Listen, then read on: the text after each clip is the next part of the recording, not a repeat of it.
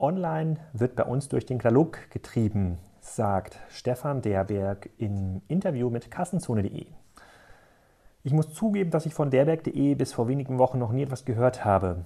Ein Versender im Süden Hamburgs mit stark wachsenden Umsätzen, ca. 60 Millionen Euro und über 400 Mitarbeitern sollte doch normalerweise nicht so einfach zu übersehen sein.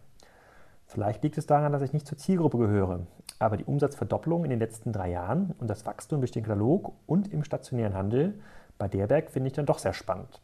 Derberg schafft es, mit seinen Produkten in Kanälen zu wachsen, die in Summe schrumpfen, wie ich bereits in einem alten Beitrag dargestellt habe, und gibt damit insbesondere den Freunden des stationären Handels wieder Hoffnung.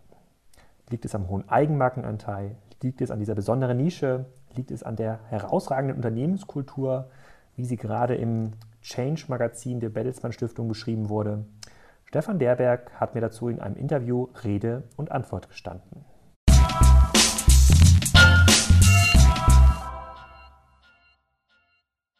Hallo Stefan, willkommen bei Kassenzone.de zum Interview. Erzähl doch mal, wer du bist und was Derberg macht. Ja, ich bin Stefan Derberg, Geschäftsführer vom Derberg Versand. Äh, Habe ich gegründet 1986, sozusagen aus dem Wohnzimmer raus ganz klein mal angefangen und ähm, wir sind ein Versandhandel jetzt für bequeme Schuhe und nachhaltig produzierte Mode, so 80 bis 90 Prozent in Europa produziert. Und das sind eure Marken, die ihr produziert oder handelt ihr mit äh, Drittmarken? Also im Schuhbereich handeln wir noch zu 60, 70 Prozent mit Drittmarken und der Rest ist Eigenmarke und im Textil sind wir reine Eigenmarke mittlerweile.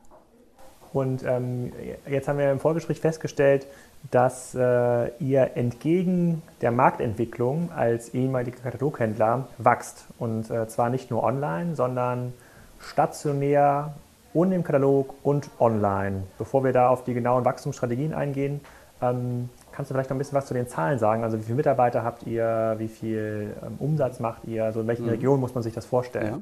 Also wir haben etwa 420 Mitarbeiter mittlerweile und äh, das Unternehmen hat, macht jetzt knapp 60 Millionen Euro Umsatz und ist in den letzten drei Jahren äh, mehr als verdoppelt worden. Und das ist äh, ja, ein wesentlicher Anteil daran hat natürlich online. Klar. Genau. In den letzten drei Jahren ist eigentlich bei den meisten aktuellen, noch ehemaligen Kataloghändlern der Umsatz richtig stark ähm, ähm, gefallen. Und kannst du ein bisschen was dazu erzählen, wie die, wie die Kanäle sich dabei bei dir verhalten, wie sich das verteilt? Also ist das alles, wachsen alle Kanäle gleich? Ähm, habt ihr noch ein Wachstum im Katalog oder wird das auch ersetzt durch den Onlinehandel?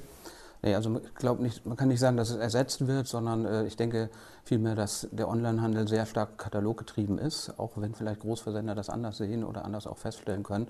Bei uns ist es ganz klar der Fall, dass äh, ohne Online, äh, ohne Katalog, ohne Print kein Online-Geschäft. Also das sehen wir an den Tageszahlen, das sehen wir aber auch an, an den ganzen Saisonentwicklungen. Wie viele Kataloge bringt ihr raus? Wir äh, verbreiten etwa 2,7 Millionen Kataloge pro Jahr. In, also das sind äh, sechs Kataloganstöße aufs Jahr gesehen. Und auch die wollen wir noch weiter verdichten, wollen es also noch etwa alle vier, auf alle vier Wochen bis alle fünf Wochen kommen. Und ihr merkt, wenn ihr euren Traffic auf der Webseite anschaut, dass ein Kataloganstoß in der Regel dazu führt, dass der Traffic auf der Webseite relativ stark wächst. Ja, ganz klare Peaks erzeugt das und wir sehen, was auf der Webseite funktioniert, ist einmal Preis und ist einmal neu. Also diese zwei Sachen. Wenn wir gutes Pricing machen und gute News bringen, dann passiert auch was. Und seht ihr diese Peaks auch in den Geschäften? Ihr habt jetzt, glaube ich, vier Läden ja. eröffnet mittlerweile. Ist das da genauso spürbar?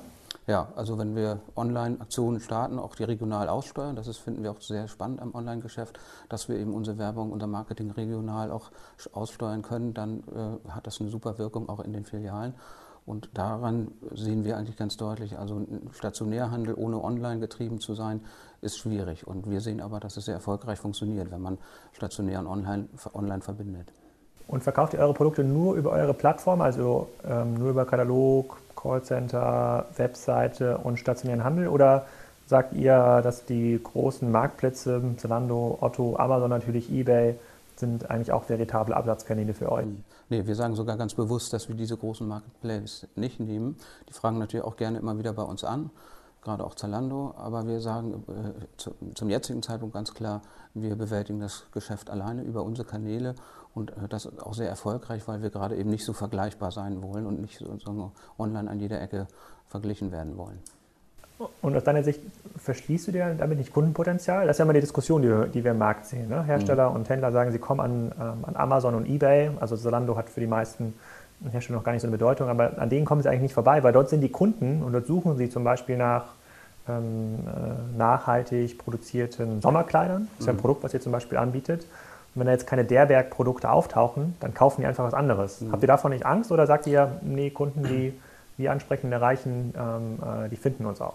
Ja, wir sind natürlich Spezialversender. Wir sind nicht, äh, haben kein großes allgemeines Sortiment, sondern wir haben Schuhe und Bekleidung nachhaltig produziert. Und äh, davor haben wir eigentlich keine Angst. Wenn wir gutes SEO und SEA-Marketing aufbauen, und das, glaube ich, ist uns ganz gut gelungen, und äh, da auch einen guten Anteil des Etats reinsteuern, äh, dann kriegen wir darüber schon einen sehr großen Anteil Neukunden. Und der zweite große Neukundenanteil, den wir gewinnen, ist über die klassischen Werbemedien wie Print und aber auch PR. Und woher kommt denn aus deiner Sicht das Wachstum? Aus den letzten drei Jahren habt ihr euch verdoppelt oder letzten zwei Jahren? Drei Jahren. Aus den letzten drei Jahren habt, habt ihr euch verdoppelt. Ich meine, euch gibt es ja schon länger und ähm, das Internet ähm, ist ja jetzt auch schon ein bisschen länger verfügbar, auch mit derberg.de. Ähm, Woher kommt gerade der, das Umsatzwachstum in diesem Zeitraum? Was eigentlich ja geprägt ist im Markt durch eine ganz, ganz starke Konsolidierung, durch eine höhere Wettbewerbsintensität, durch Venture Capital getriebene Handelskonzepte, mhm. die sich den Umsatz oder die Nachfrage, die im Markt vorhanden ist, weggekauft haben, bevor sie andere nehmen konnten. Wie mhm. macht ihr das? Also ich glaube, ganz stark getrieben ist es durch den Erfolg der Kollektion. Also erstmal produzieren wir was und zeigen den Kunden was, was ihnen gefällt. Und äh, ich glaube, das ist fast egal, ob ich denen das Print oder im Fernsehen oder online zeige. In erster Linie muss ich was zeigen, was den Kunden gefällt. Und wir sagen immer, am Anfang steht die Nachfrage. Und äh, wenn uns das weiterhin gelingt und wenn wir auch äh, ein Modethema uns auf die Fahnen schreiben, nämlich nachhaltig produzierte Mode aus Europa, dann ist das einfach ein relevantes Thema, was mit, äh, in, in unserer Zielgruppe der Kunden um die 50 Jahre einfach, was die einfach relevant und wichtig für sich empfinden. Und habt ihr da was geändert am Marketingkonzept in den letzten drei Jahren, dass, ja, dass dieses starke Wachstum gekommen genau, ist? Genau, wir haben sehr deutlich in die Eigenmarke investiert und haben aber auch sehr, sehr stark in das Online-Geschäft investiert. Das muss man auch sagen, ne? dass wir auch äh, Online-Fachleute eingestellt haben, die sich wirklich gut auskennen, auch eine Online-Marketing-Leitung eingestellt haben, die auch von den Großen kommt und auch ein Fachmann aus den USA, also die auch sehr visionär unterwegs sind und wir haben eben auch einen sehr großen Anteil des Etats da reingeschoben. Und wie groß ist euer Online-Team? Das Online-Team sind jetzt mittlerweile acht Leute und ähm, ja, und der Etat ist jetzt etwa 1,5 Millionen Euro, den wir allein online ausgeben.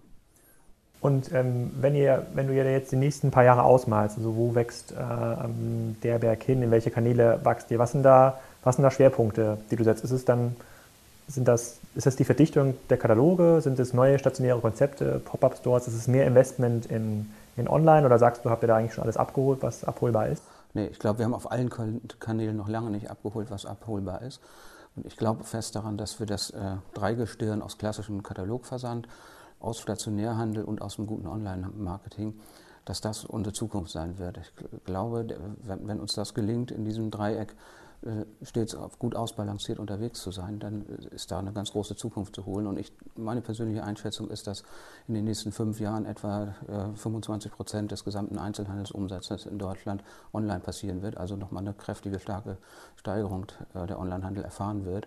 Und daran, deswegen werden wir auch eine ganze Menge des Etats weiterhin da reinschieben und werden natürlich intensiv auch CPO getrieben darauf reagieren, wo äh, kriegen wir unsere besten Neukunden am günstigsten.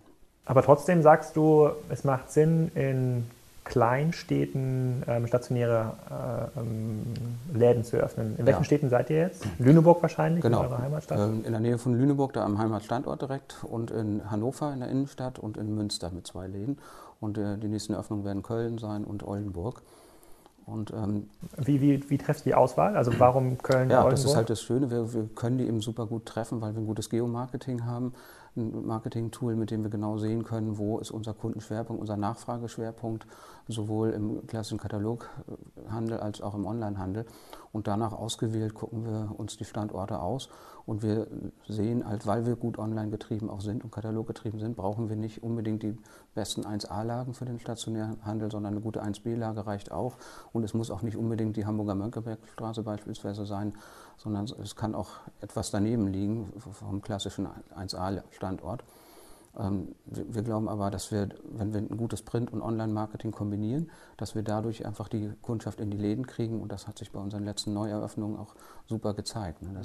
Was wir jetzt gerade sehen, ist ähm, im Markt ja, dass insbesondere diese Kleinstädte oder Mittelstädte, dazu würde ich jetzt Münster und Oldenburg mal ähm, dazu ziehen, auch Lüneburg, dass die überproportional Kaufkraft an den Onlinehandel verlieren. Und die Effekte, die man in der Innenstadt sieht, das seht ihr ja wahrscheinlich auch, ähm, mhm. ist, dass sich unstrukturierte Lagen, das sind oft diese 1b-Lagen, oft aber auch 1a-Lagen, äh, wo quasi jeder vermietet, äh, also jeder Gewerbevermieter an den vermietet, der als nächstes ähm, kommt, ähm, dass das zunehmend unattraktiver wird. Also dort mhm. wird der Handyladen dann vom Optiker abgelöst und äh, wenn der wieder raus ist, geht der Euroshop mhm. ähm, rein. Und da sehen wir insbesondere in diesen kleinen Städten, die diese Effekte einfach ja. stärker oder auch äh, konzentrierter treffen, ähm, ähm, beobachten wir das.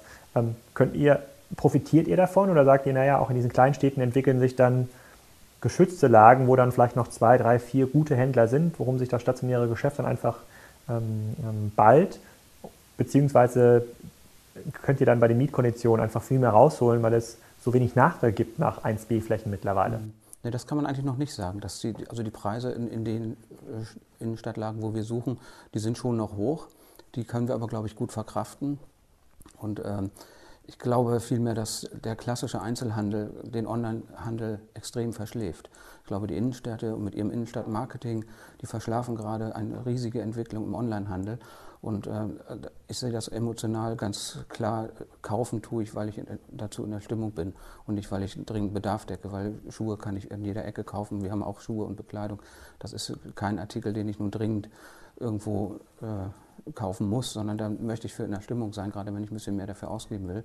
Und äh, wann bin ich am besten in der Stimmung? Am Wochenende, wenn ich frei habe, wenn ich nicht arbeiten brauche, wenn ich nicht im Stress unterwegs bin.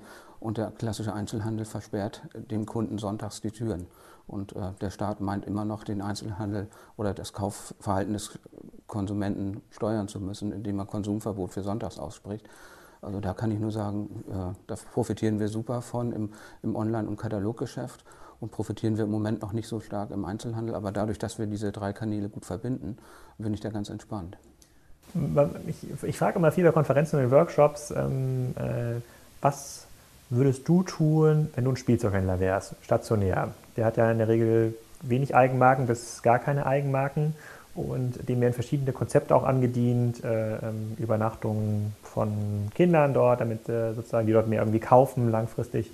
Glaubst du, dass diese stationären Einzelhandelskonzepte zukünftig noch tragbar sind oder würde es darauf hinauslaufen, dass es mehr der bergartige Konzepte geht, eine sehr hohe Vertikalisierung, also hoher Eigenmarkenanteil mit einer hohen Kompetenz auch dann im Katalog und, äh, und Onlinehandel? Also reicht es, reichen die Sonntagsöffnungszeiten, die vielleicht auch irgendwann kommen, Reicht das aus, um die klassischen stationären Handelskonzepte, um die überleben zu lassen?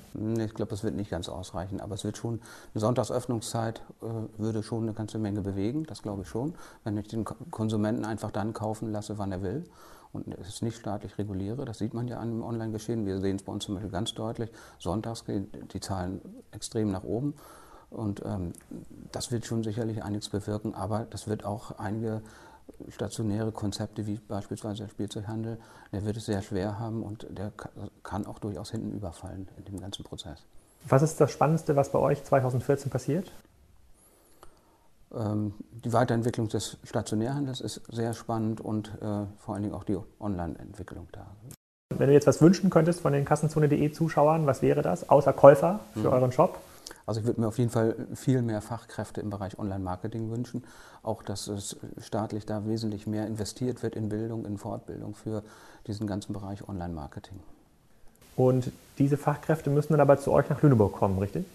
Ja, idealerweise müssen die in die schöne Stadt Lüneburg kommen. Kann man super leben, ist eine tolle Stadt und äh, ein schönes ländliches Umfeld. Also wir haben auch schon viele Mitarbeiter gewonnen, die nach Lüneburg kommen. Auch direkt einen, der aus New York zu uns gekommen ist und auch sich sehr wohl fühlt.